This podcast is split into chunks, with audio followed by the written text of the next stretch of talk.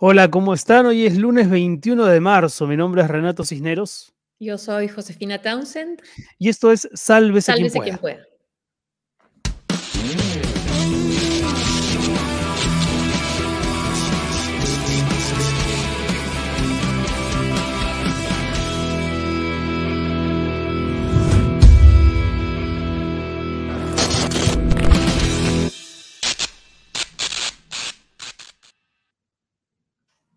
Hola, ¿qué tal? Bienvenidos, como siempre, al programa. Estamos transmitiendo en vivo para YouTube, para Facebook y para Twitch. Hoy, 29 de marzo, José, es Día Internacional de la Eliminación de la Discriminación Racial, Día del Síndrome de Down y Día también de la Poesía. Así que vamos a sensibilizarnos especialmente en esos temas y recordar a la gente la importancia de no discriminar, la importancia de, de acoger, de incorporar a las personas con síndrome de Down y también de reivindicar la poesía eso tal vez más adelante en nuestro bloque de libros. ¿Cómo estás? Bien, ya veo que has escogido un libro de poesía, entonces. no digamos el nombre para que la gente espere, para que la gente espere, espere hasta el final. Lo que sí vamos a necesitar es que la gente comente mucho, porque vamos a estar con temas muy polémicos.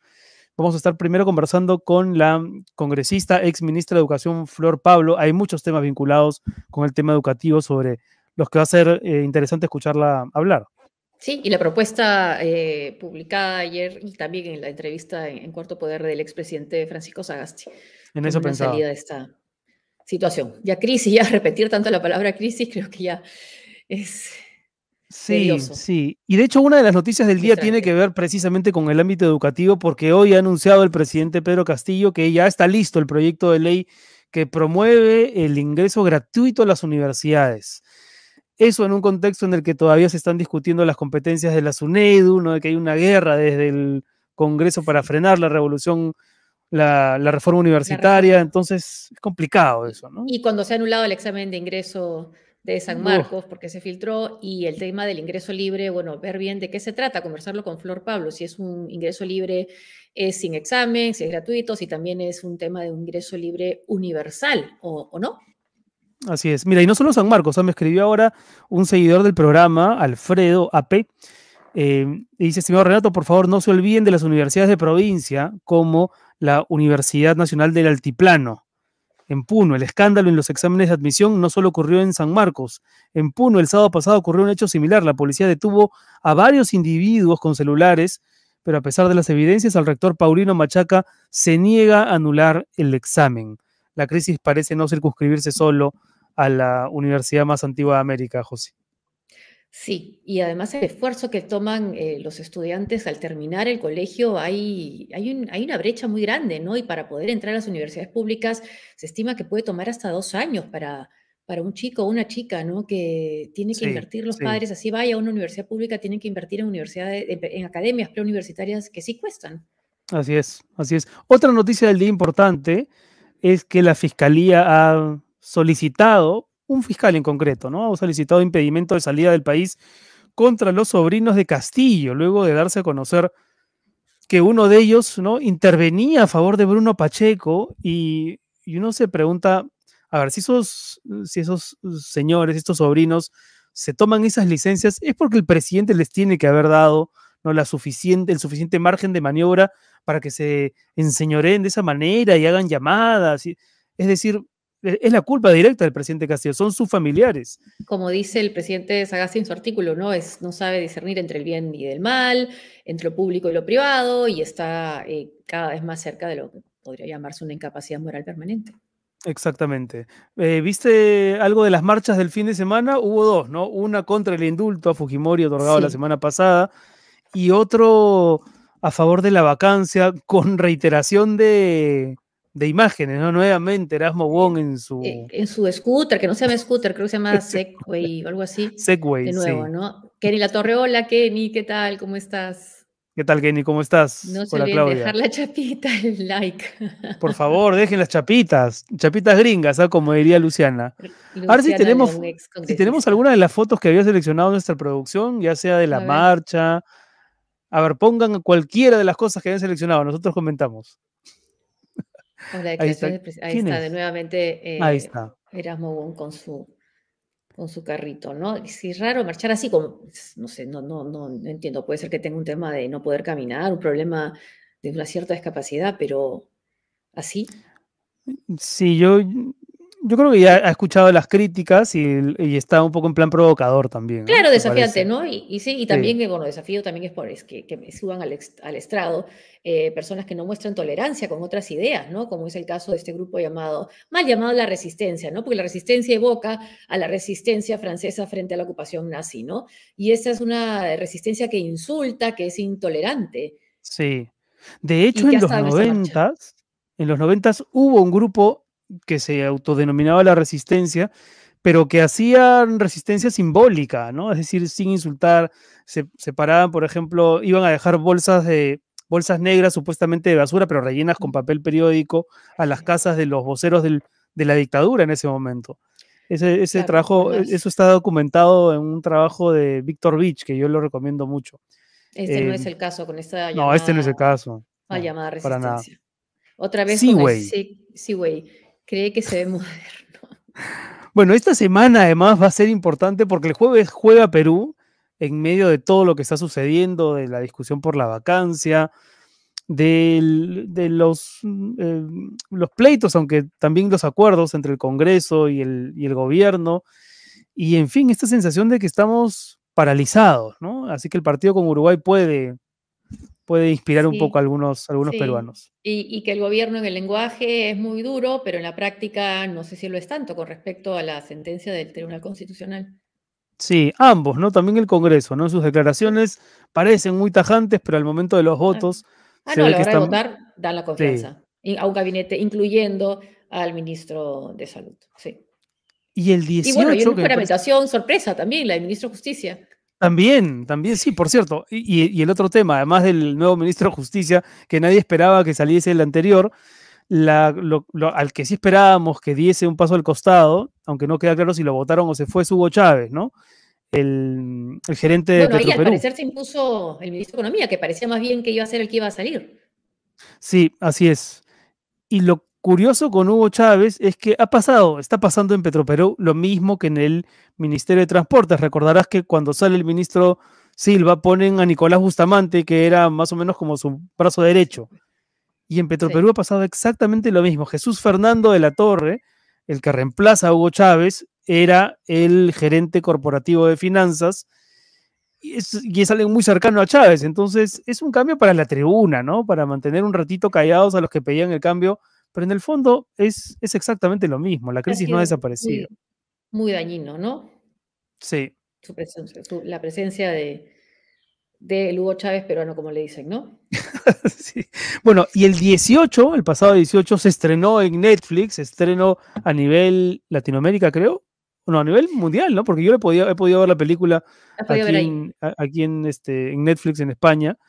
Eh, hasta que nos volvamos a encontrar, película de Tondero original de Netflix, con Stephanie Cayo en el protagónico y que ha desatado una serie de controversias, polémicas que tienen y no tienen que ver con la película y de eso vamos a hablar hoy con Eduardo Adriancén, que ha tenido unos comentarios que también han suscitado a su vez en Twitter por lo menos eh, muchísimas opiniones. Vamos a conversar con él. Yo he empezado a verla, casi, casi la estoy terminando, sí.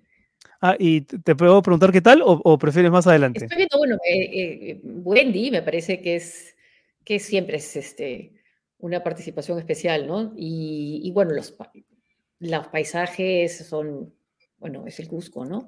Paracas también y, Puno, sí. Y bueno, el tema es, sí, es debatible, pues si, es una historia de amor, si debió ser ella la protagonista o no. Vamos a conversarlo con, con, Eduardo, con Eduardo más adelante. Con Eduardo. Em, bueno, a ver, a esta hora son las 5 con 17 minutos. Y si no hay más saludos. otro día conversamos con Alberto. Ahora conversamos con Eduardo. Si no hay más saluditos, eh, podemos ir ya con nuestra primera invitada, Flor Pablo, si es que se encuentra ya enlazada. Me parece que sí está. ¿Qué tal? ¿Cómo está, congresista? Hola, ¿cómo están? Hola. Bienvenida una vez más al programa. Hola, ¿cómo están? Buenas tardes. ¿Nos escucha bien? Sí, ¿verdad? sí Renato, sí. Em, bueno, a ver, la primera pregunta que se me ocurre alcanzarle tiene que ver con Francisco Sagasti. miembro del Partido Morado también, hasta donde tengo entendido, o una persona cercana al Partido Morado, expresidente, que ha hecho una propuesta interesante porque para muchos es como la primera propuesta eh, ajena al ámbito de parlamentario y del propio gobierno que podría, que podría empoderar a la ciudadanía en el afán de ver qué salida le damos al entrampamiento en que nos encontramos. Lo que ha planteado Sagasti es que se impulse una reforma constitucional desde la ciudadanía con 75 mil firmas para recortar el mandato del presidente y de los congresistas. Eh, ¿Qué opina usted? Yo sospecho que está a favor, pero ¿qué tan viable es con un Congreso que no parece ser muy amigo de la idea de recortar su mandato? Es que Renato, eh, Josefina, buenas eh, tardes. Justamente creo que en un contexto tan polarizado, pero a la vez con una tensa calma y con aparentes acuerdos, porque en realidad es lo que, lo que se puede ver eh, entre las diferentes situaciones que se van, se van sucediendo, ¿no? Una, por ejemplo, ha sido el tema del voto de confianza, ¿no? Que hemos visto que se le ha dado la confianza al gabinete. Mm. Luego seguía la interpelación, recuerden, del, del, ministro, ministro Condori del ministro Condori, que obviamente pues es un ministro que no cumple con las condiciones para estar en el cargo, pero nuevamente no aparece una mayoría en el Congreso eh, que plantea darle un mes, ¿no? Para ver su desempeño. Como si no eh, importara lo que hizo antes, que es precisamente por lo cual es cuestionado también, ¿no?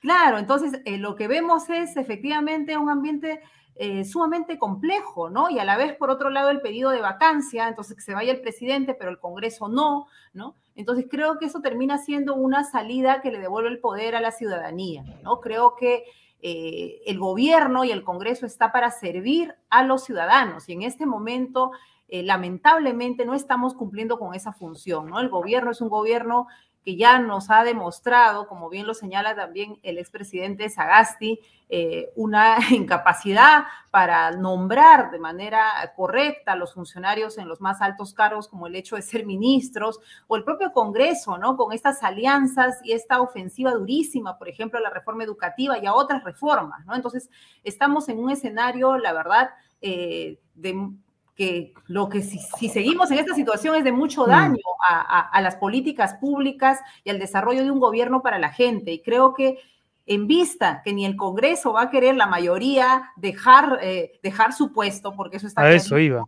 ¿no? Entonces creo que la salida que se plantea es la salida más razonable, porque no hay un Congreso que diga, bueno, adelantemos elecciones, ¿no? Y nos vamos todos para resolver este asunto, pero no es un, nos vamos todos así eh, eh, de sencillo, sino es con una reforma eh, constitucional que signifique reformas también en el tema electoral, en el tema político, porque si no, si la, con, la, con esas mismas reglas de juego que tenemos ahora, vamos a volver a un escenario muy similar. Igual, ¿no? La vacancia nos va a llevar a un escenario que también ya lo conocemos, en realidad, que no nos ha permitido salir de esta mm. ingobernabilidad. Entonces, creo que la fórmula es de, devolverle el poder a la ciudadanía, eh, recolectar las firmas y poder solicitar una modificación constitucional para el adelanto de las elecciones y darnos una tercera vuelta, una nueva oportunidad a los ciudadanos. Ahora, devolverle el poder o la iniciativa a la ciudadanía, pero esto pasa también por los votos, nuevamente, por los votos de que el Congreso.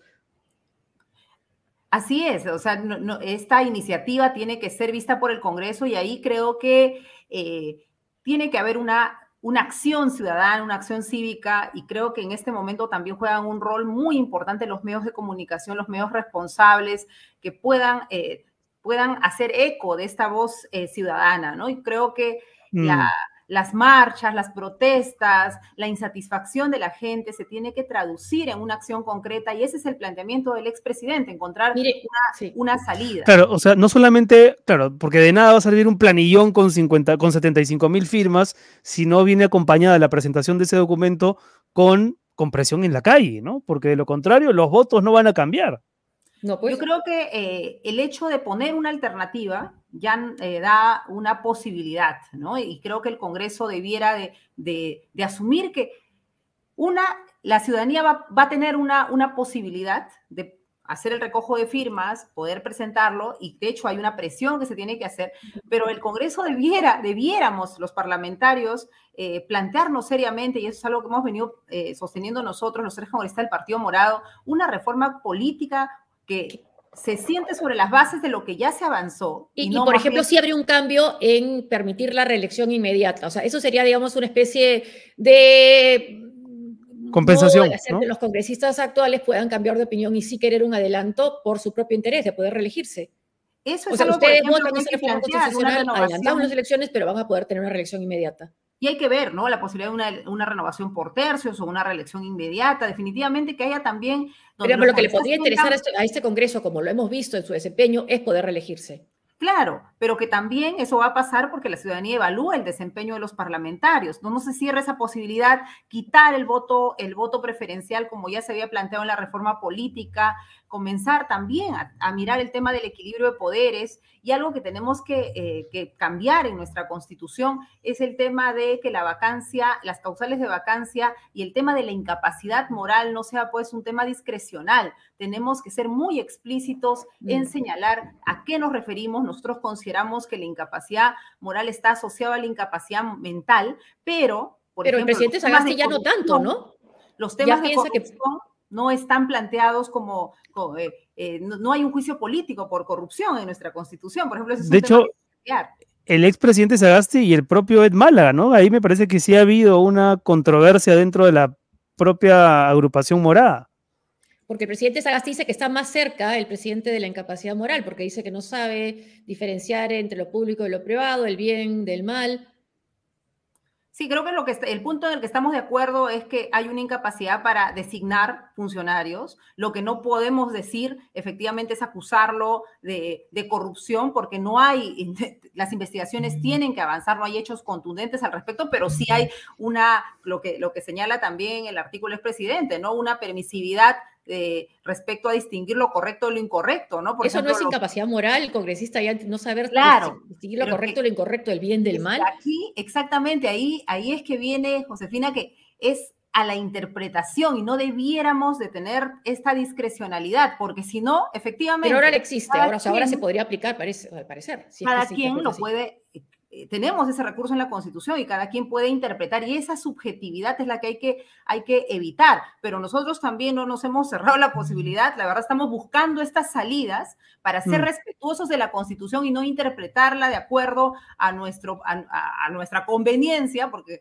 creo que eso es lo que hay que evitar. La norma no, no, no tiene esa claridad pero en tanto creo que la salida, porque igual, ¿no? Imagínense ahora que tuviesen los votos para la vacancia, en realidad saldría el Ejecutivo, pero no sale el Congreso. Y creo que el problema aquí no es de uno, es de dos. Y por ejemplo, el, anuncio, el, anuncio del ingreso gratuito a las universidades en medio de todo un problema respecto de si vamos a continuar o no con la reforma universitaria y de otros problemas satélites, digamos, al complejo tema universitario y de la educación superior en general.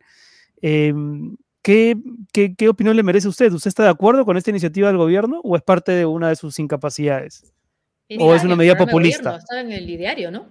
Mira, está, es, es una promesa de campaña y de hecho, eh, ¿quién podría decir que no queremos más educación superior? El tema es nuevamente eh, en, el, en, en la intención uno puede decir muchas cosas, pero lo cierto es que nuestra educación universitaria, con todo lo que hemos avanzado con el licenciamiento, ojo, nuestra reforma ha sido de mínimos, de condiciones básicas que todavía están en riesgo si la se mantiene o no, es de las, de las inversiones en educación superior eh, más bajas en el, eh, entre los países vecinos. Entonces, si no se incrementa presupuesto, si no se hace realmente una inversión eh, y un cambio en, la lógica de gestión en las universidades, eso termina siendo una promesa que va a caer en un saco roto, porque en realidad efectivamente necesitamos que más jóvenes vayan, ojo, no solo a la universidad, sino también a la educación técnica. Entonces, mm en lugar de estar eh, planteando una ley que va a sonar bien, por supuesto, ¿no? ¿Quién no quiere especialmente... educación gratuita, suena bien. quedado más relegada, pero el tema no es sacar una ley diciendo todos pueden entrar. Además, para comenzar, la capacidad instalada de las universidades públicas en este momento no aguanta para que ello ocurra. Entonces, eh, no es pero que... Sería, pero sería ingreso universal o ingreso libre. ¿Hay algún tipo de, de filtro en todo caso? Eso es lo, que hay que, lo que hay que ver cómo se plantea, ¿no? Yo creo que, o yo espero en todo caso que se plantee una ley que tenga una perspectiva progresiva, que sí tenga una lógica de, eh, de equidad, y que plantee mecanismos de progresividad, que plantee mecanismos de fortalecimiento de la educación pública universitaria, que plantee también eh, cómo vamos a manejar el tema de la inversión. hay, por ejemplo, un plan, hay una política de educación superior aprobada, mira, el año 2020, ya existe la política y debiera este gobierno, que, lo que hace la política es ordenar todo el proceso de reforma, luego de dada la ley universitaria, y no solamente mira el tema universitario, sino también mira el tema de la educación técnica. Este gobierno tiene una herramienta de política pública que podría implementarla. Por ejemplo, uno de los propósitos es que es al año 2000, 2036 eh, podamos duplicar efectivamente eh, la cantidad de estudiantes que tenemos, eh, que tenemos en, la educación, en la educación superior están las herramientas, lamentablemente no se están usando y se está mm. planteando una ley que suena bien, pero que las condiciones para que ello ocurra ¿no? son lejanas. Entonces, no se trata de no hacer nada, ¿no? Lo que se trata es de comenzar a acumular sobre lo que se ha construido y bueno, esperemos a ver qué nos plantean en la ley, ¿no? Y de repente eh, están planteando todos estos elementos que estoy señalando y también por, eh, hay que cuidar que no solo es el ingreso, ¿no? Sino la permanencia, porque pueden ingresar y cómo hacen eh, para, sostenerse, ¿no? Entonces creo que ahí requiere de verdad de un trabajo de filigrana. Vamos a ver, bueno, hoy día se ha lanzado, yo eh, eh, averigüé con el ministerio, sé que están trabajando todavía la ley, no hay una ley presentada, averigüé también en el Congreso, no ha ingresado nada, así es que más allá del anuncio, pero igual... no hay todavía nada, ¿no? Es populismo, están diciendo nuestros... Lo cual podamos opinar nuestros seguidores, que es populismo. Claro, en lugar de fortalecer las universidades y la, y la, y la educación básica, porque hay un vacío, ¿no? Entre cómo terminan los chicos la educación eh, media y para entrar a las universidades públicas es, tienen que invertir los papás mucho en, en academias. Por ejemplo, ese es un tema que ojalá diga la ley, Josefina porque mira, todas las universidades tienen, eh, tienen una actividad productiva, así la denominan, eh, en las preuniversitarias de cada universidad pública, y eso no es correcto. En realidad ahí se le resta la posibilidad de igual condición a la, a la postulación a jóvenes de menos recursos, entonces van a las pre aquellos que pueden pagar y reciben una preparación especial, y eso no, está, no habría mayor problema ahí, pero se separan cupos ¿no? a esos estudiantes. Entonces, yo espero que, por ejemplo, esa situación se pueda, eh, se pueda cambiar. Y claro, las universidades me dirán, ¿y ahora de dónde voy a sacar los recursos propios? Pero bueno, esa no es la finalidad de la universidad pública. Esa no es la finalidad. Entonces, el Estado... Sales de un colegio público, luego tienes que ir a una, academia privada y después para entrar a un colegio, a una universidad pública.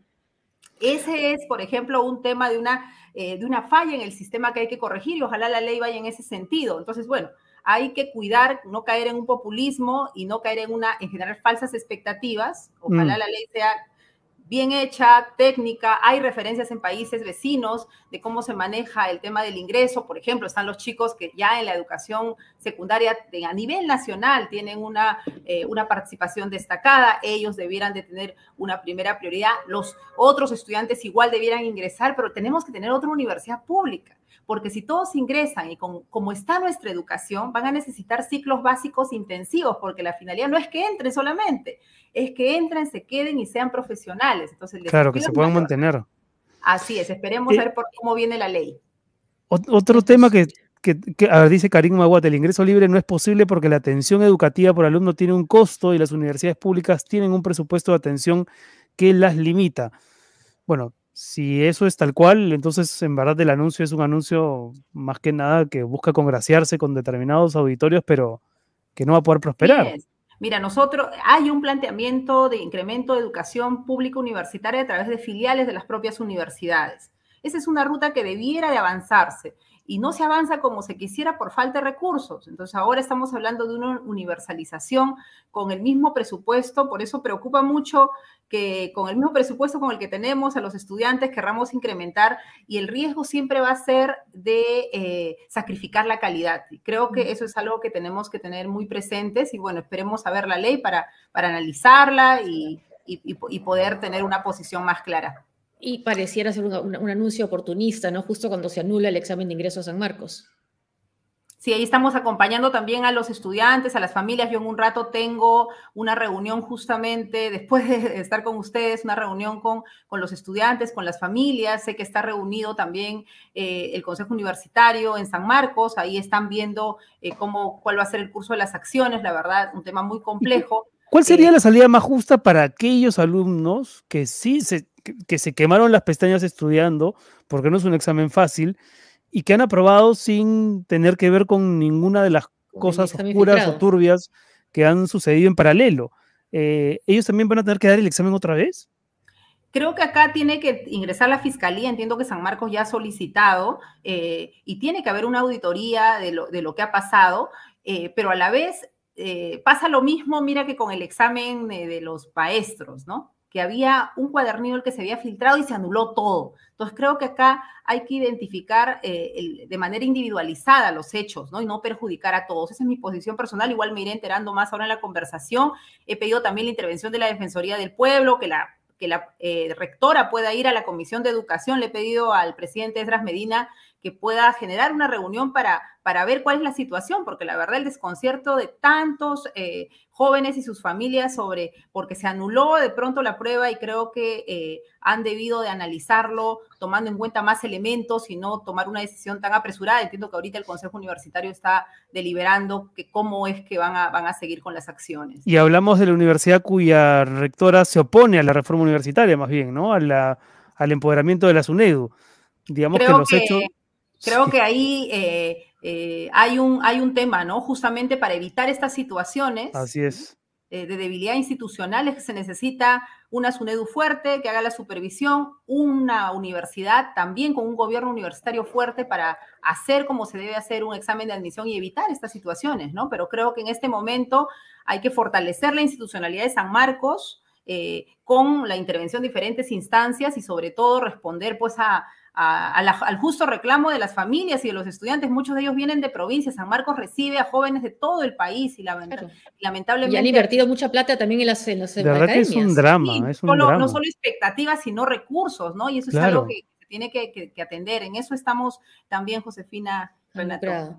Ah, eh, es lo que dice uno de nuestros, las academias y los centros preuniversitarios han lucrado bastante. Ahora, eh, yendo, volviendo al tema inicial de la propuesta del expresidente Sagastilla, para tener una idea de lo que puede pasar en el Congreso con la necesidad de pasar por, las, eh, por los votos, ¿no? Dice Guillermo Bermejo, Sagasti miente, con 75 mil firmas no se hace ningún referéndum. Eso es para un proyecto de ley que llame adelanto de, que llame adelanto de elecciones que pasaría por votación en el Congreso para luego recién a referéndum. Deje de vender humo, presidente, por accidente. Eh, yo creo que acá, a ver, eh, hay que, hay que eh, ser claros también, ¿no? El, camino es una iniciativa legislativa, ¿no? Y ahí hay eh, dos caminos. Uno es que haya dos votaciones de 87 votos, eh, cosa que, es complicada, y el otro es que haya una, votación, una votación de 67 y vayamos a referéndum.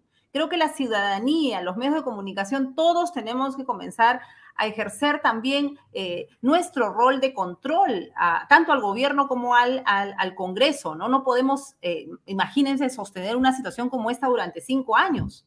Y al parecer, lamentablemente, una mayoría en el Congreso ha encontrado la comodidad de las negociaciones, ¿no? Y, y, el control político no está haciendo eh, su trabajo. Pero, además ahí, el congresista Bermejo me parece que hace una lectura equivocada del planteamiento del, del expresidente Sagasti, ¿no? Porque no es que el presidente Sagasti esté promoviendo la idea de un referéndum, sino una reforma a partir de una iniciativa ciudadana. Creo que son figuras distintas. Así es. Pero además ya la atención cómo coincide la izquierda eh, de Perú Libre con la derecha en... Eh, una vez más. Su opinión sobre el presidente, encontrar salidas, ¿no? Encontrar salidas. No nos podemos quedar en esta situación eh, de, decir, bueno, ya muy bien, la vacancia y nos quedamos con este Congreso, cuando el Congreso también, siendo yo parte de él y, buscando fortalecer la institucionalidad del Congreso siempre, así como la de un gobierno, no está eh, cumpliendo con su función de fiscalización. Lamentablemente, se, Mira, ayer nomás ha salido el tema del congresista Wong, que es parte de la mesa directiva. Qué vergüenza, por Dios. No se ha oído ninguna crítica. Nosotros estamos presentando eh, una moción eh, de censura al señor Wong como parte de la mesa directiva. ¿Por qué? Porque no es correcto. No es correcto y tenemos que ser fiscalizadores comenzando en casa, comenzando en el Congreso, así como lo somos con el Ejecutivo. Pero no hemos oído de ningún otro colega parlamentario, nosotros hemos presentándolo el día de mañana. Eh, hoy hemos estado trabajando la, fórmula porque necesitamos también sentar esas posiciones de, que no vamos a ser permisivos, de que se acabó eso de Otorongo, no come Otorongo, porque tenemos que fortalecer la institucionalidad tanto del legislativo como del ejecutivo. ¿Y eso cómo se hace? Con control, asegurando que las cosas se hagan de manera correcta. Una última pregunta que tiene que ver también con una colega suya y también con temas educativos. Me parece que ya sabe por dónde voy.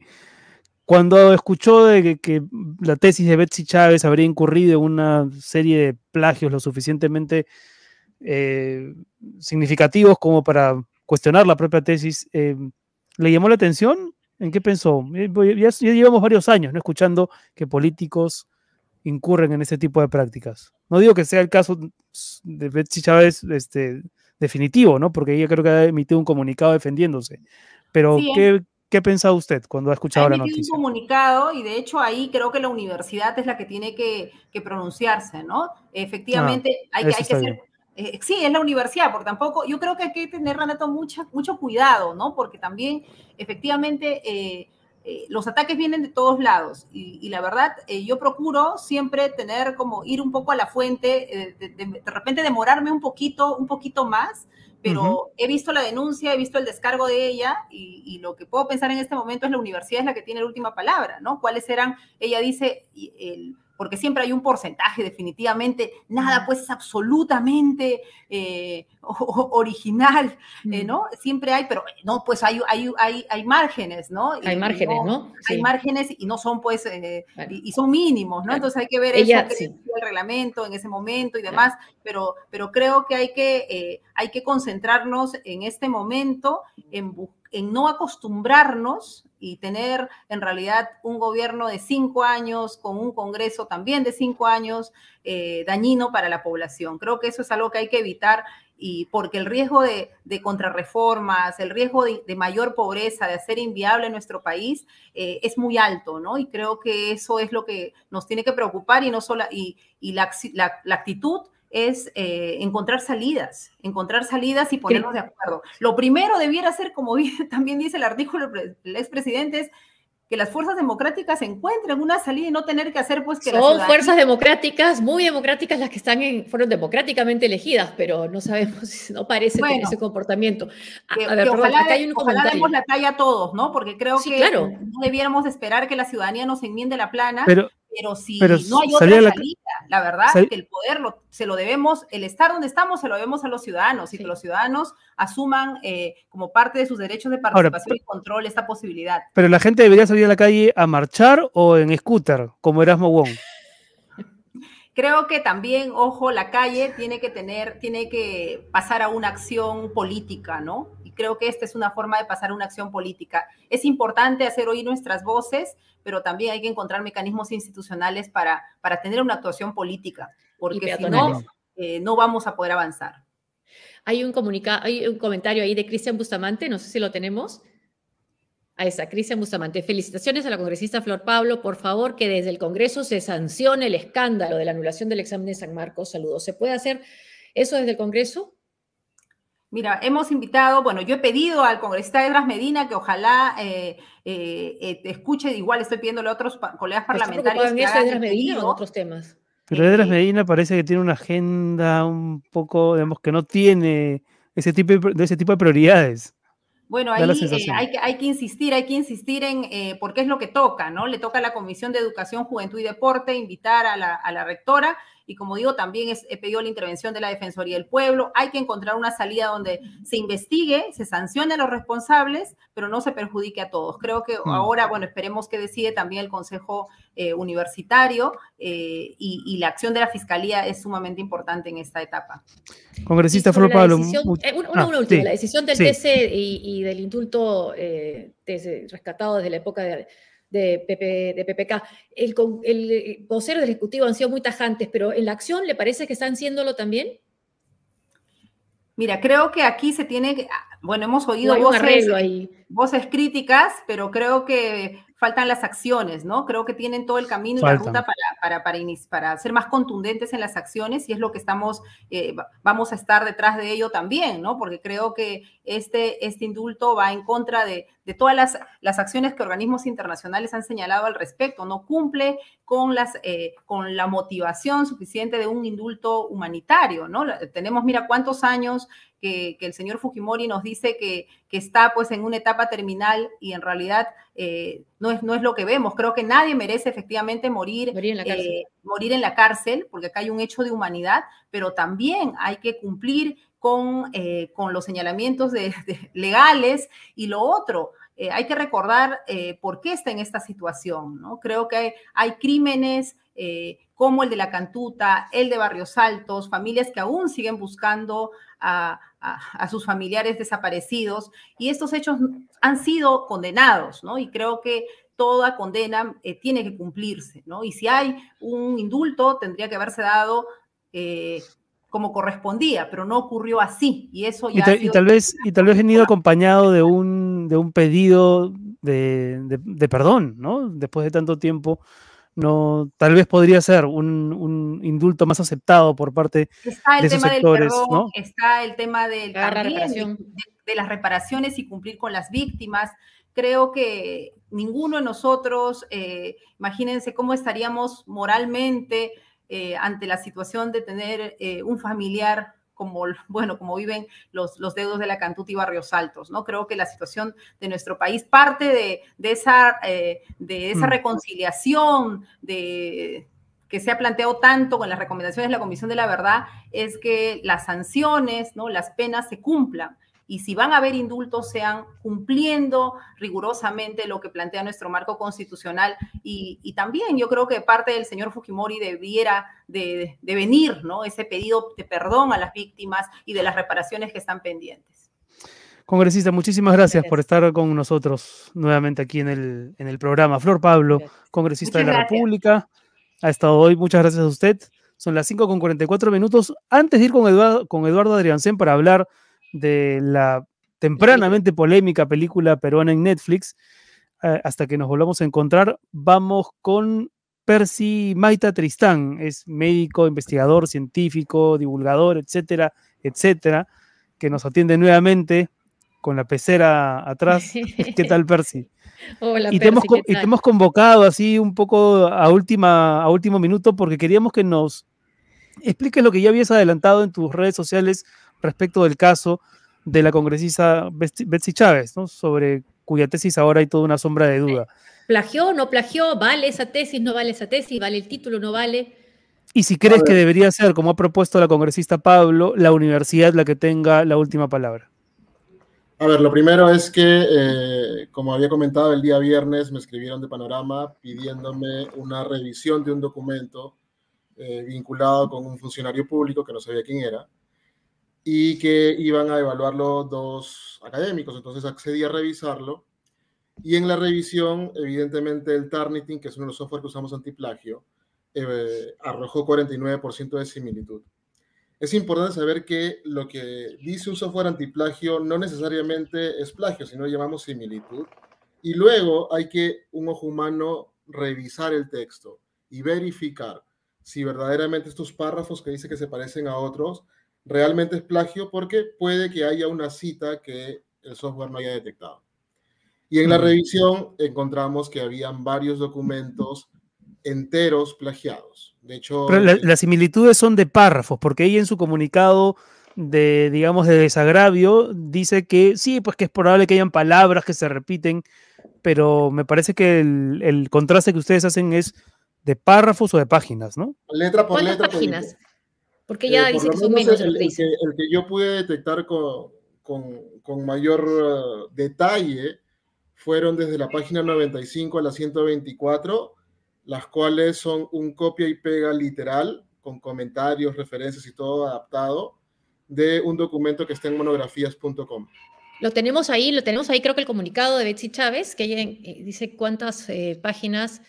Lo, lo que pasa es que, según lo que tengo entendido, el programa le pidió un descargo porque el periodista había detectado 12 páginas al inicio. Entonces, ella se refiere a las 12 páginas que le habían dicho. Pero Claro. con el Turnitin identificamos varios documentos más plagiados. El, el punto, el punto 3 me parece que es el que eh, sintetiza, digamos, la, la postura de defensa, ¿no? Ahora, sí hay un Eh, tema importante. El plagio se da en la introducción marco teórico de la tesis, que es muy extensa, No en la investigación práctica. y no en los métodos y resultados que ellos realizan. que es lo que ella sostiene, ¿no? Que, se- eh, que la identidad de una tesis se determina en base al aporte que se obtiene del trabajo de campo, del planteamiento del problema con sus variables y del análisis de la información obtenida. Solo esto, o sea, que, que esta parte no sea plagiada y sea original, hace que se valide la tesis o el plagio del marco teórico la invalida por completo. El plagio es plagio y es un fraude científico. Tú no puedes apropiarte del desarrollo intelectual ajeno. Lo que uno hace en forma correcta es citar la fuente porque reconoces que eso no es tuyo. Mm. Entonces, sea en el texto completo, o sea, es peor cuando te apropias también del resultado de investigación y lo presentas como propio. Pero dentro de los atenuantes que pueden haber en este tipo, eh, tipo de escenarios es que lamentablemente este tipo de falta es muy frecuente. Cambió Mm. felizmente con licenciamiento y SUNEDU. ¿Y por qué es importante este detalle? Porque la ley universitaria fue el 2014, 2016, SUNEDU crea el Reglamento Nacional de Grados y Títulos, donde establece que las universidades tienen que tener un mecanismo de detección para asegurar originalidad de lo que suben a sus repositorios como tesis o trabajos de investigación. Desde allí, las universidades, las que no tenían, porque habían algunas que sí teníamos esto, pero otras no estaban estandarizadas. Entonces, es importante el rol de la reforma justamente en evitar que esto que era muy común antes ya no suceda ahora. Porque ahora, si esa tesis se hubiese presentado a su universidad, no la hubiese podido registrar y no le hubiesen podido dar el título. Última pregunta. Última pregunta de mi parte, Percy. Independientemente de lo que diga entonces la universidad, que entiendo es la Jorge Basadre, eh, para ti hay plagio. O sea, aunque mañana salga a la universidad ¿no? un comunicado diciendo que avalan a la congresista Betsy Chávez, etcétera. Sin duda alguna es plagio. Eso es plagio, son 30 páginas idénticas a otro documento, no hay referencia. En todo el documento no se encuentra la referencia en la cual hubo la copia literal. Eso es plagio. Ahora, la sanción que puede haber depende de la normativa propia de la institución que estaba vigente en ese periodo. Ahora, ¿es importante el porcentaje de lo que se encuentre plagiado? ¿Es importante que sea 49 y no 30, por ejemplo? Eh, es que eso es, algunas universidades en este tema de implementación de lo que nos pide SUNEDU en, en esta búsqueda de originalidad, le han puesto porcentaje mínimo para registrar el documento en el repositorio. Algunas universidades como científica tenemos menos del 10%, algunas universidades tienen menos del 20 o de menos del 30. Ninguna tiene más del 30%. Pero, insisto, cuando las áreas de grados y títulos o investigación, según la universidad o biblioteca que hacen este trabajo, siempre hay un ojo humano que Ujú. revisa el porcentaje de similitud, porque hay un porcentaje, digamos, aceptable, porque hay textos, el, el- el índice, las referencias, definiciones que pueden ser simi- similares a otros documentos y por tanto hay un, hay, hay un porcentaje medio aceptable. Pero siempre tiene que haber un ojo humano que revise esos párrafos y verifique si hay plagio o no hay plagio. Inclusive Bueno. en porcentajes menores de 10% encontramos plagio también. Vamos a ver si es que la universidad tiene algún pronunciamiento en los próximos días. Percy, muchísimas gracias por atendernos gracias, Percy. sin coordinación previa. Muchas gracias. Lo apreciamos Gracias. mucho. Gracias por la información, por estar con nosotros. Gracias. Y ya estamos, en realidad él está conectado desde las 5 de la tarde, así que le agradecemos la paciencia a Eduardo Adriancén, dramaturgo, eh, guionista y Amigo de sacado- SQP. amigo de SQP y que ha sacado un PhD en redes sociales en los últimos 5, 7, 10 años, no sé cuánto tiempo llevas, por lo menos en Twitter, Eduardo, pero ¿cómo estás? ¿Cómo estás? Este, ¿Cómo andas? Creo, creo que tu micrófono está muteado. La, la, la típica de Ahora siempre. sí. ¿Cómo ahora estás, sí, ahora sí. ¿Cómo estás, Renato? ¿Qué tal? ¿Cómo están? Bien, este, bien, bien. Yo estoy en el Twitter desde el año 11. Me metí por la segunda vuelta de, de, eh, la, la masacre de, de Contrahumala, que decían que te iba a requisar el teléfono, esas cosas. Pero bueno, en fin. Este, Sí, que te vas a quedar sin Inca Cola. No, solo iba a haber Inca Cola, porque era la vida de sabor nacional. Todas las demás fuera. Se ven por, bueno. Pero por lo general te, convocamos para hablar de muchas cosas al mismo tiempo. Vamos a ver si ahora eh, logramos comentar también otras, pero principalmente queríamos conversar contigo sobre eh, esta película peruana, ¿no? Hasta que nos volvamos a encontrar, que se estrenó en Netflix el pasado 18 y que ha generado un montón de controversia alimentada por gente que ya la vio y que tiene una opinión respecto a la película, y gente que no la ha visto, pero que también tiene ya una opinión sobre la película. Y queríamos empezar preguntándote a ti qué te ha parecido, si es que ya la viste, y en todo caso, eh, compartir con el público que no esté en Twitter cuál es tu posición respecto de, esta película de Tondero. Perfecto, este, pero, ante todo voy a hacer mi disclaimer, ¿no? Que es necesario siempre hacerlo. Eh, yo también, yo también tengo un disclaimer que hacer, pero no tú primero. A ver, ¿sales en la película? No, no, no, no, no, no. No, tú dale, película, pero este, eh, nosotros, nosotros los, los, entre colegas, cuando hay un producto, digamos, este, no hacemos críticas en público, sino lo hacemos entre nosotros mismos y te la pide.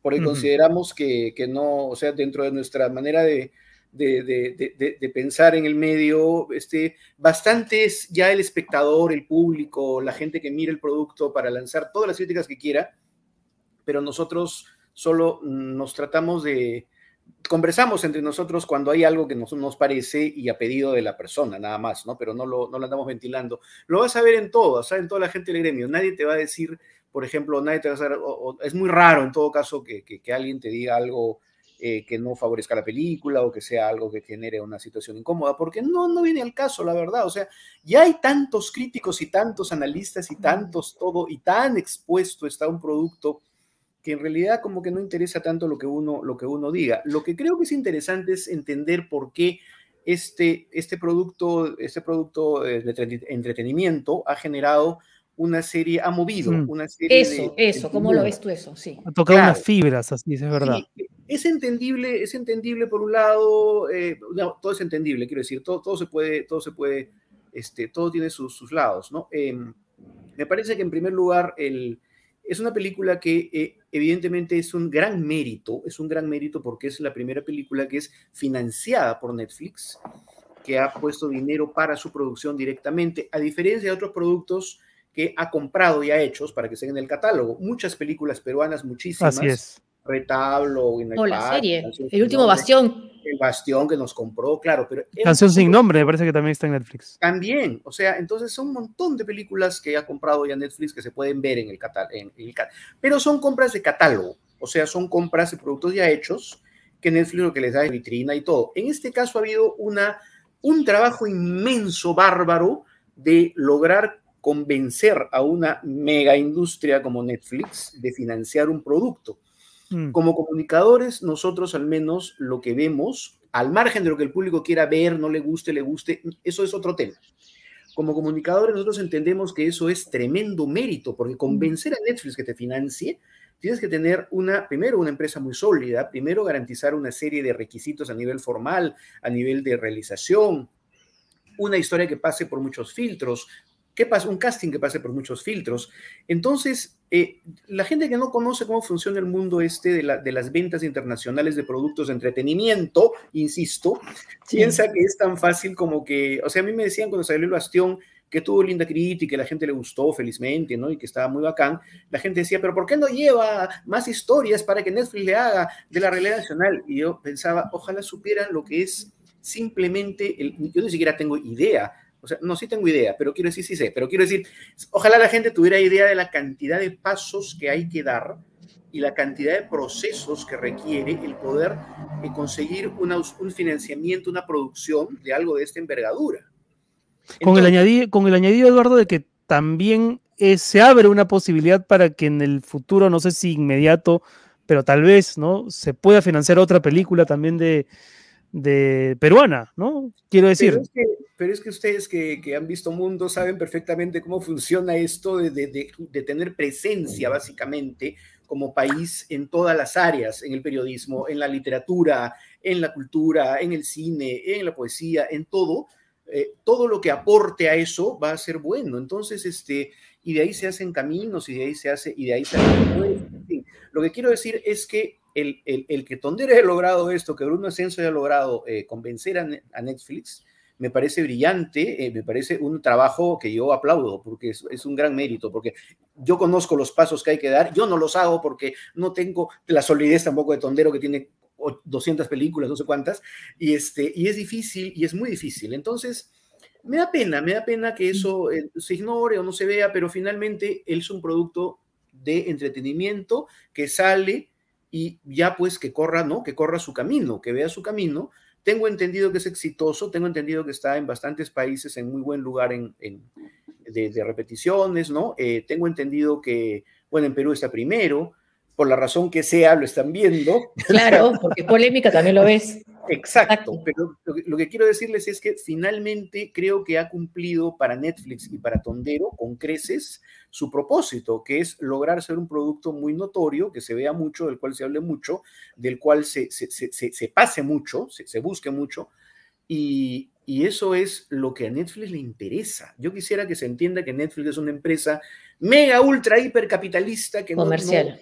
exacto, que su objetivo no es hacer películas que tengan, digamos, este, una, una búsqueda de festival. O sea, en algunos casos sí, claro, también produce el poder del perro, ya, bestial, eso todos lo sabemos, de acuerdo. No es que, no es que solamente sea, busca también productos de prestigio, etcétera, pero, pero para, para determinados mercados que no tienen un respaldo de Óscares, de ganadores de Óscares, de, de hiperproducción y todo lo que. Entonces, busca tener productos vendedores en su país. Con los paisajes, por ejemplo, mira lo que dice Araceli, el Cusco de Paracas. Pero es que, es que me parece absolutamente lógico, me parece absolutamente lógico y creo que eh, yo siempre le doy a mis alumnos que se califica, ¿saben cómo se califica un fracaso?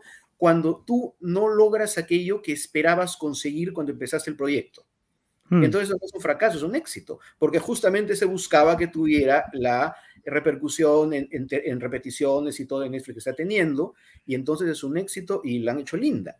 Lo cual la repercusión, el cuestionamiento de los protagonistas, ¿cómo lo ves tú?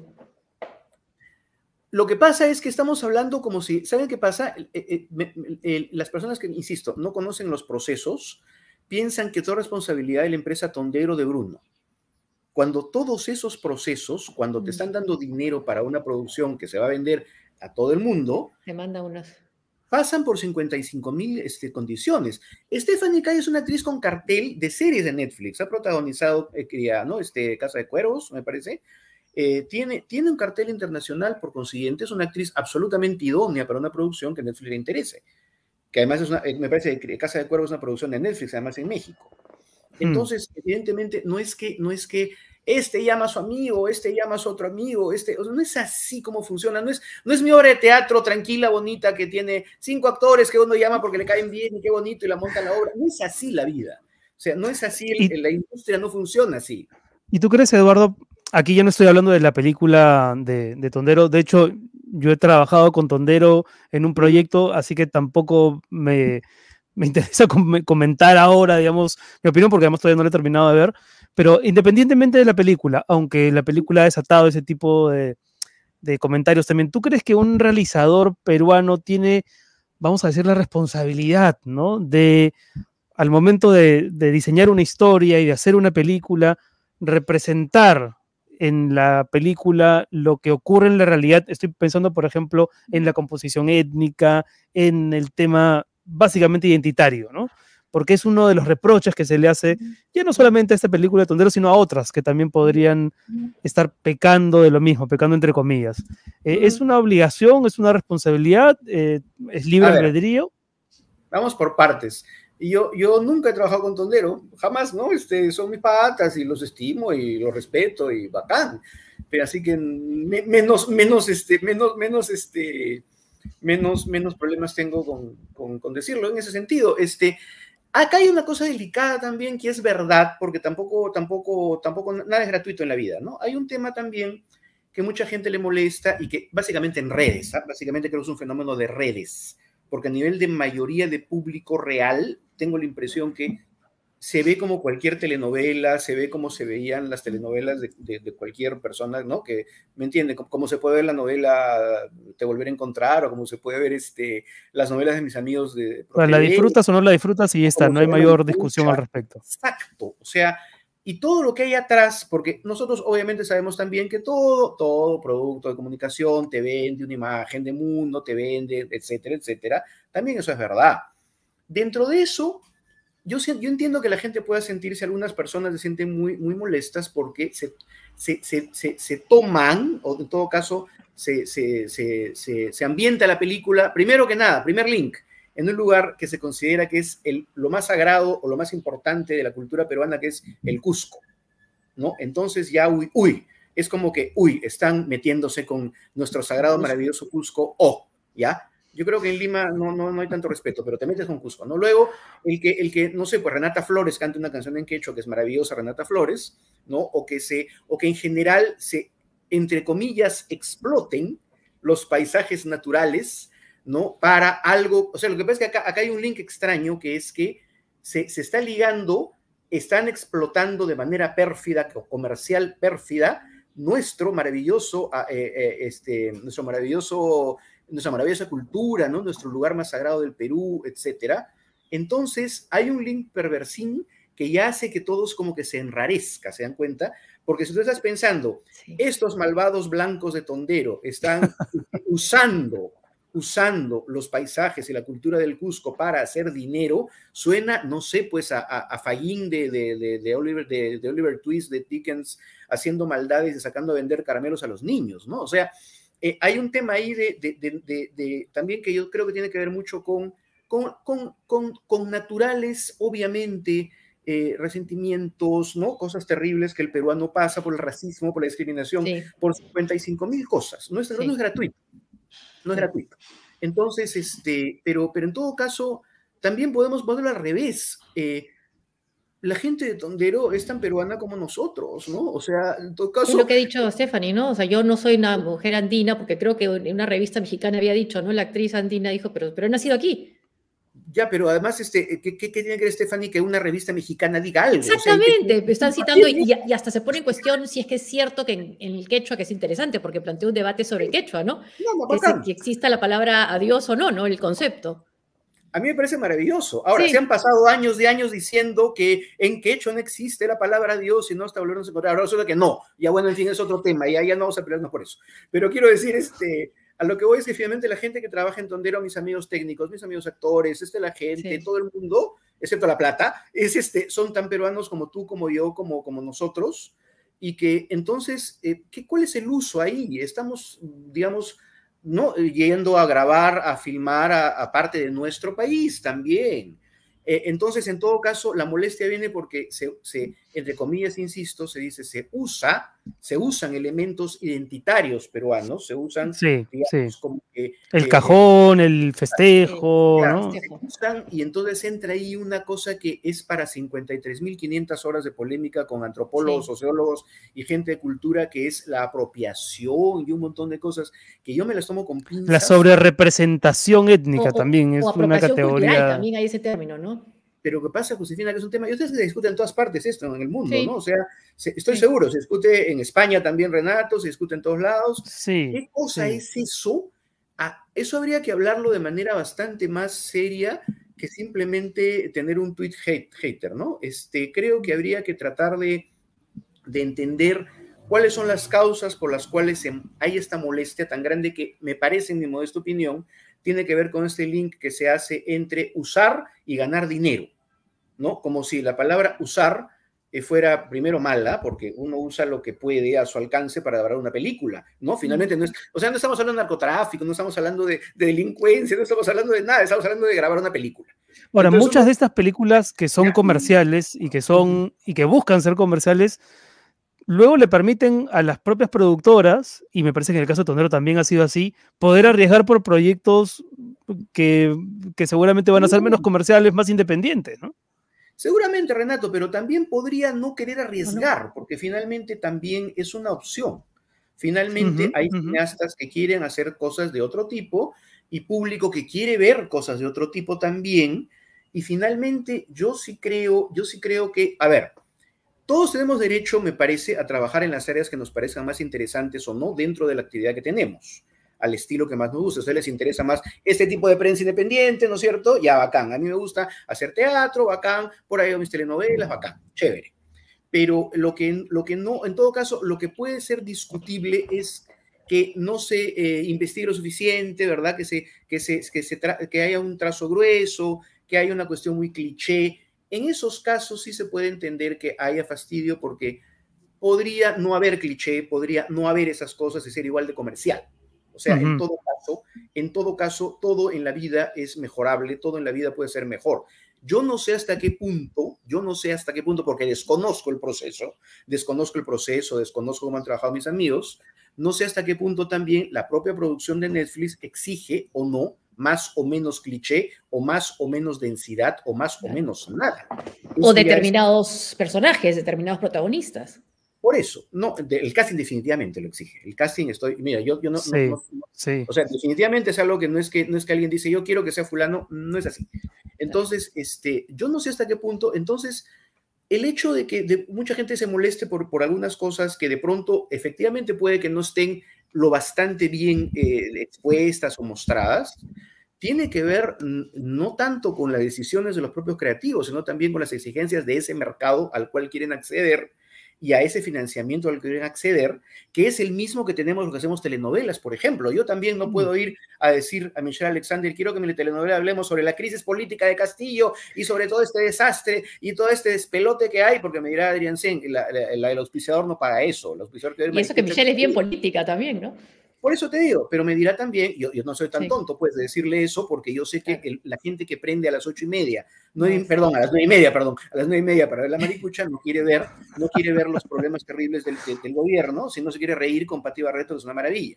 Entonces, igualito Netflix se debe decir, a mí estoy especulando, si Bruno me está escuchando, ¿no? Este, que, comprenda, ¿no? Porque eh, estoy especulando, yo, yo, no creo que, que, que Bruno le diga, yo quiero hablar del Perú profundo, y no cuando Netflix dirá, amigo Bruno, haz otra cosa, ¿no? Este, queremos hacer una película. o busca otra plataforma, ¿no? O busca otra plataforma para... Claro, y entonces como todos, los, como todos los que trabajamos en el medio, queremos que nuestro trabajo se vea en el mundo, queremos demostrar que podemos hacer bonitas las cosas con linda foto, con, ¿no? con, con, con paisajes maravillosos, eh, mostrando lo que se pueda de lobo un pelo, no sé, comprende. De lobo un pelo, exacto. De lobo un pelo, vamos a decir que sí. Entonces, este, yo, yo pienso que lo que hay es un desconocimiento fuerte del público protestón, insisto, de redes, que es un sector, de cómo funciona el, la industria del entretenimiento de verdad. No mm. nuestra artesanía doméstica acá, porque acá hacemos artesanía doméstica, ¿ya? Yo voy con mi, con mi historia, ¿no es cierto? Este, o, o, voy a, no sé, tampoco es la televisión pública que le interese vender contenido educativo, ojo con eso también. Creo que se enojan también un poco porque hacen otro link que es Netflix eh, implica eh, vender una imagen del Perú o la historia del Perú, la cultura del Perú. ¿Por qué no hacen la historia de Tupac Amaru? No le interesa producir en la historia de Tupac Amaru, no le interesará, pues quiere hacer la historia de Pablo Guerrero, quiere hacer otras historias, o sea, comprendan, es una cuestión que tampoco, tampoco Netflix es una empresa que es la educación, no es la televisión pública peruana. Entonces, no es TV española tampoco, no es española tampoco, ¿no? Claro. Tampoco es TV española, que por ejemplo es una maravilla TV española, hace pues la Isabela Católica, Carlos Isabela Católica.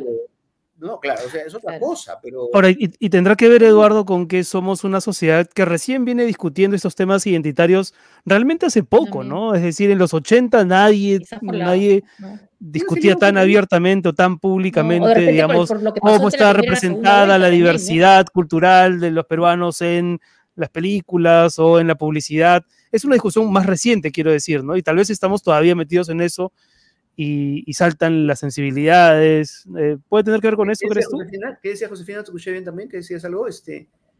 Ah, que de repente también es porque ha quedado todo más sensible después de lo que fue la segunda, la primera y la segunda vuelta, ¿no? Es eso es un punto, por eso, por eso te decía, es un punto básico. Finalmente, esta es la pera del boxeador es el votar agresividad de alguna forma, porque la gente está muy enojada, Dios santo, ¿cuándo se entenderá que la gente está enojada porque venimos de un duelo, de un duelo, de un duelo de muerte por la peste y venimos de una especie de guerra civil emocional, ¿no? Felizmente no, no una guerra civil cruenta, pero una guerra civil emocional entre peruanos.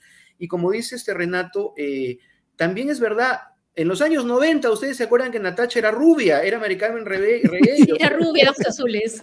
Dios santo. Y la veíamos todos. La veíamos Entonces, todos. Y era el éxito loco y tenía 50 puntos. Yo me moría de envidia. Decía, el señor Polar ha hecho un éxito loco maravilloso.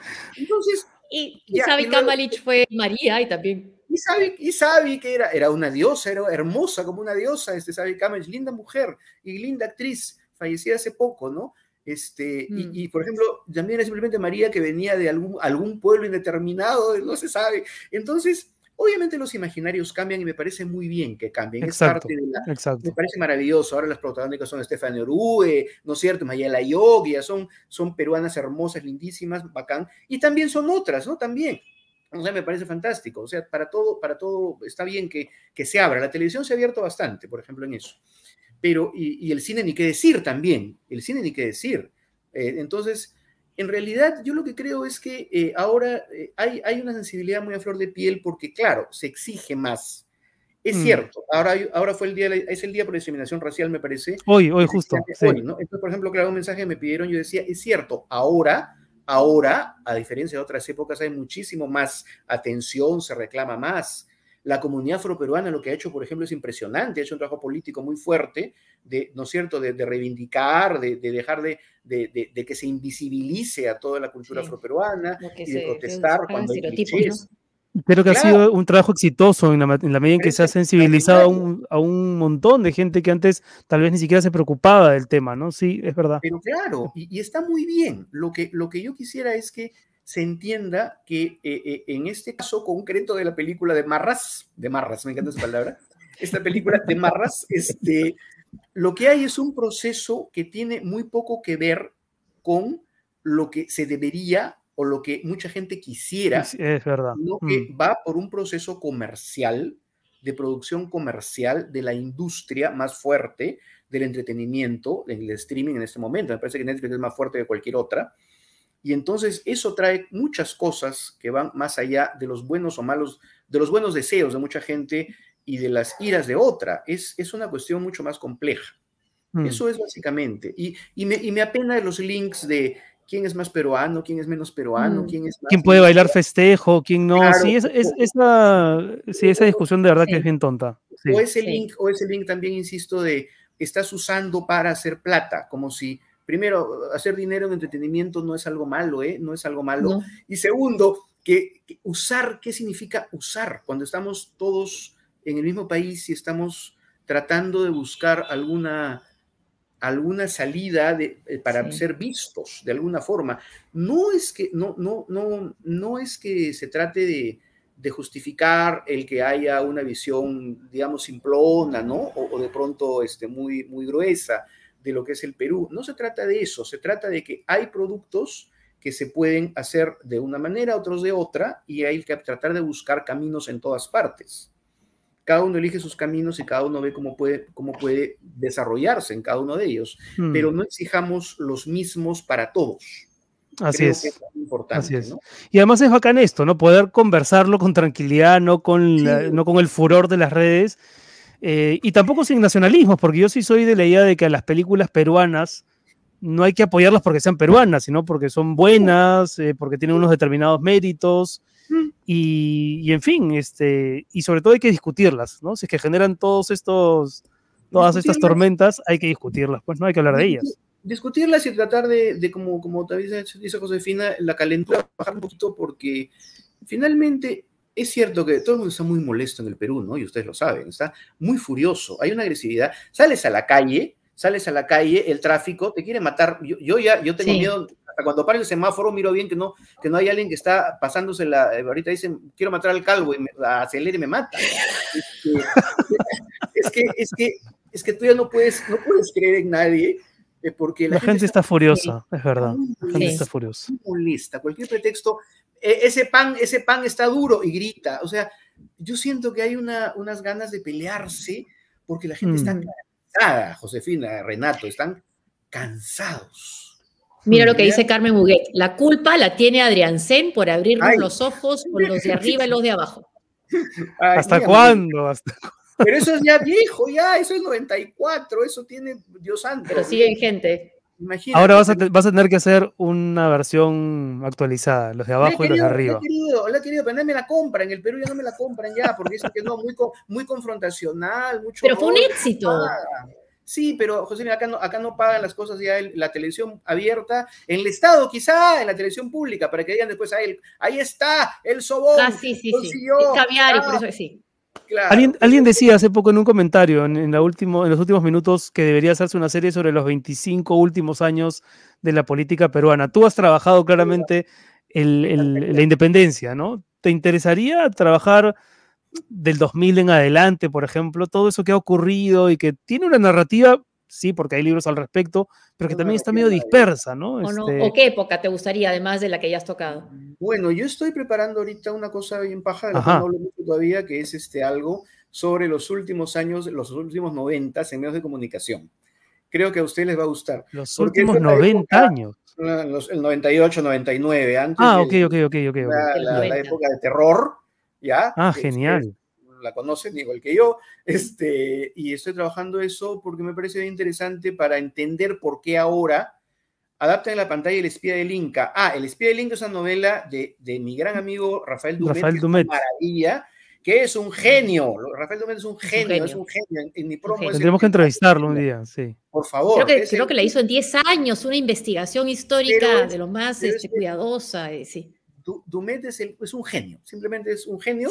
Y eso es, una, eso es una locura de buenísima. Yo estoy convencido que le van a echar el ojo a eso y, harán una, una serie extraordinaria, una miniserie extraordinaria. Este, no, les decía que, que a mí me interesa muchísimo, obviamente, lo que pasa en mi país, me interesa mi país, no tengo otro, no ojalá tuviera pasaporte de otro país, Dios mío, para poder por lo menos soplar, no, no, hacer la cola cuando viajo. Este, este, pero, pero digo, me interesa mucho y me interesa mucho, este, claro, todo lo que nos pasa, y es un material dramático maravilloso. Cualquier momento de la historia del Perú, cualquiera, cualquiera mm. es extraordinario para desarrollar y ojalá que con el tiempo, no ahorita, ¿no? Porque todo es como muy, muy, o sea, ahora se podría hacer, ¿saben qué? Una gran telenovela cómica parodiando lo de ahora. O sea, una novela como los de arriba, pero en parodia, en, en, en, en broma, en chiste, burlándose. Pero la, la Casa de las Flores, por ejemplo, la mexicana. O sea, te digo, o sea, burlándose de todo lo que vemos ahora, dime si no es un despelote todo esto, invéntate. Todo, es un absurdo, es un absurdo. Pero, pero nadie la va a querer financiar porque es agresiva, porque te van a querer venir a pegar, porque te va a poner a gritar a la señora. Va a venir la resistencia. Exacto, o sea, entonces es un problema eso, pero estamos en el Perú y en este momento y, y tratemos de buscar desarrollarnos sin eh, molestar a nadie y sin este sin perjudicar a nadie, ¿no? Yo, yo no, yo para terminar con esto de la, de la producción de tonderos, ¿no? Y de todo, y finalmente yo tengo entendido que no le han robado nada a nadie, que no le han, este, no han asaltado a nadie, no le han quitado a nadie, ni siquiera han hecho este, como es crowdfunding para hacer la película. Este, pero, eh, pero mira, de verdad, a mí me encanta haberlo conversado contigo, Eduardo, porque es verdad, la gente está furiosa, no nos sentimos representados en las elecciones, entonces la gente busca estar representada de alguna manera y ves una película que sientes que no, de alguna forma no te representa a ti y también le emprendes en contra de ese proyecto. Normal, pero no, no cobró ni un sol del Estado, no, no tiene... O sea, entonces, entendamos eso también, adapten el sexto de Arguedas. Hay toda la literatura peruana es maravillosa para adaptar. Si me traen a la gente que lo quiere, que quiere financiarlo, maravilloso, porque, porque también otra cosa que la gente no entiende es lo que cuesta esto, Dios santo. Lo, carísimo que es hacer ficción, lo carísimo que es hacer cualquier cosa. Cualquier cosa de ficción. el último bastión con todo lo que tuviste que hacer con el vestuario nomás. El último bastión costó, eh, y eso que fue baratísimo, el último bastión, porque era producción del Estado, y ahí tenías que tener, pero Dios santo, te dan, Dios mío, un sol para 10 cosas, y había que justificarlo además porque es plata del Estado, obviamente. Y entonces, y lo hemos hecho, les puedo decir la verdad, sinceramente, con la décima parte de lo que sería en Colombia ni siquiera no nos vayamos a Estados Unidos, la décima parte de lo que sería en Colombia. Entonces, ante eso, ¿qué puedo decir? Es una cuestión de, una superproducción. tratar de saber manejar lo que tengas, lo que puedas, y, nada, pues de manera honesta, ¿no? El, lo que a la gente le guste o le disguste de, hasta que podamos encontrar, que ahora resulta que, que, sí existe o no existe en quechua. No lo la gente, la gente dice, ya peguen a Adriansen para su próxima peli, ya pues, Claro, ahí me dicen, hay gente buena, la gente buena me dice, ay, pero si yapeamos todos, haces una cosa, tipo los de arriba, y me provoca decirles, Si me yapean, van a decir que los estafo, porque me van a yapear eh, dos mil soles, con suerte, tres mil soles, que no va a alcanzar ni para que me siente a hacer un, a, investigar. Entonces no es así la vida, esto cuesta mucho dinero. Ojalá fuera, ojalá fuera que me encanta, me encanta la, la gente buena que me dice eso. Eduardo, te mandamos un abrazo y muchas gracias por estar Antes, antes, antes, antes, el ah, Oscar, el Oscar. ¿Quién es tu película? Ah. ¿Cuál es tu película favorita? ¿Cuál ah, crees que ¿no? He visto poquito del Oscar, sinceramente he visto poquito del Oscar porque soy el pánfilo que va al teatro siempre que puede, ve poco. Eh, pero he visto, he visto El Perro, me encantó El Poder del Perro, me pareció muy buena película, me muy buena película. Eh, eh, a ver, hágame acordar qué otras más hay del Oscar, porque no, no he visto. Hay la de las hermanas Williams también, que está. Esa, no, no, no, me provoca, no me provoca. Saquen las chapitas para Adrián. ¿En qué chapitas me quieres dar? Yo me he ganado ni chapitas de gaseosa, me ganaba yo en, cuando compraba. Este, no sé mucho de los. ah, bueno, me gustó mucho Nicole Kidman con Siendo los Ricardo, me parece una Ah, sí. Que era Lucille Ball, ¿no? Es una dotada por Dios, esa actriz, Dios santo, todo lo hace bien. Todo lo hace bien Quizá lo dirían acá porque es blanca y rubia y hermosa, no sé. Ay, Dios mío, qué terrible. ¿Por qué? ¿Por qué, señor? ¿Por qué? Este, en fin. Bueno, mi querido Eduardo. También está nominada, ¿no? Sí. Mi, cherry, mi, cherry Ferrandesco. Estoy en temporada en la AAA del. Ah, eso quería preguntar, el teatro. Sí, sí estamos en Cuídate de mí, que es una obra de teatro que estamos dando en la AAA de, de Girónica, junto al municipal, junto al teatro municipal. Estamos en temporada, viernes a domingo, es una cuatro cuentos sobre el miedo en la historia del Perú, cómo el miedo nos vuelve gente mala. Es Súper, suena muy bien. muy actual. y pasa mucho en elecciones.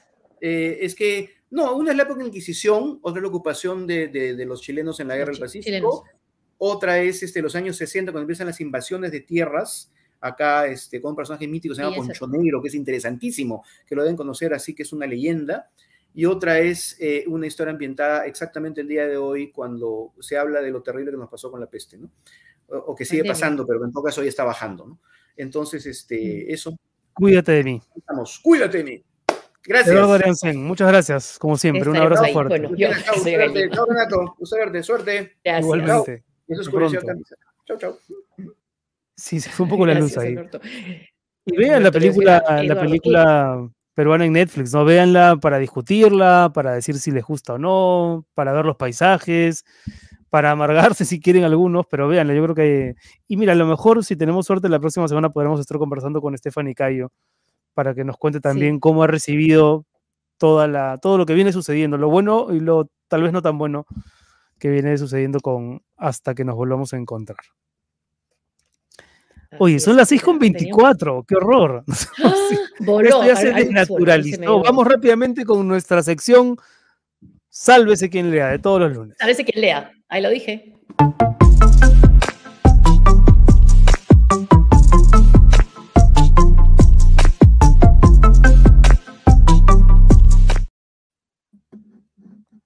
A ver, voy a empezar yo, porque estamos creo que ya con el tiempo volando, a ver si podemos poner el libro que yo había elegido Hoy es el día de la poesía también, 21 de marzo. A lo largo del día, a través de las redes sociales, mucha gente estaba compartiendo poemas y sugiriendo nombres de autores y de poemarios. Esta es mi sugerencia de hoy. Piedad Bonet es una escritora colombiana eh, extraordinaria. Es narradora, pero también es poeta, o es principalmente poeta, pero tiene una novela que se titula Lo que no tiene nombre sobre el suicidio de su hijo. Es brutal. Pero esta es su antología poética que salió el año pasado, el 2021. Lo terrible es el borde, donde hay poemas que tienen que ver con, el, con, la soledad, pero también con la resistencia, con precisamente ese, ese borde, ¿no? esos momentos límite a los que a veces llegamos los seres humanos y desde donde o vemos la luz o todo se oscurece paulatinamente. Voy a leer un poema nada más, muy pequeño, de Lo terrible es el borde de Piedad Bonet, esperando que, que vayan a buscarlo. Se encuentra, se encuentra en las librerías de Lima, así que está disponible y al alcance de nuestros seguidores. Se llama Las cicatrices. No hay cicatriz, por brutal que parezca, que no encierre belleza. Una historia puntual se cuenta en ella, algún dolor, pero también su fin.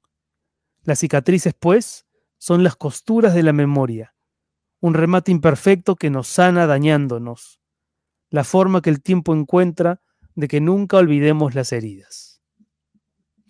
Piedad Bonet, lo terrible es el borde. José.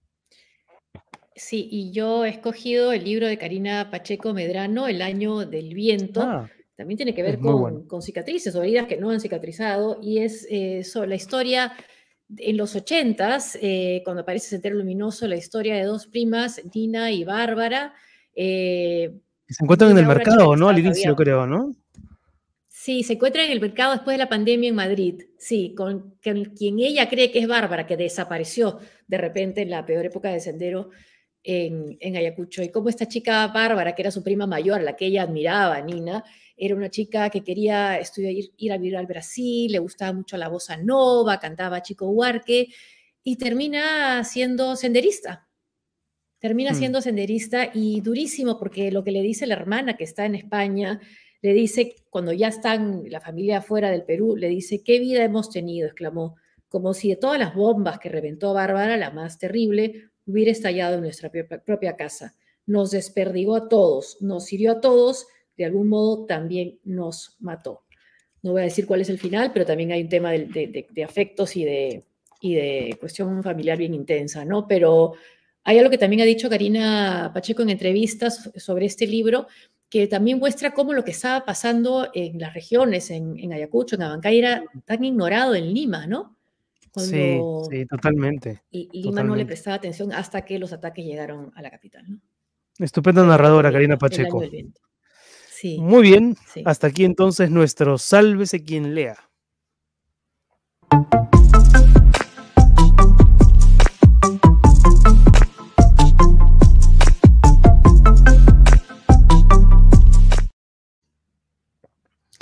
Listo, nos vamos, José.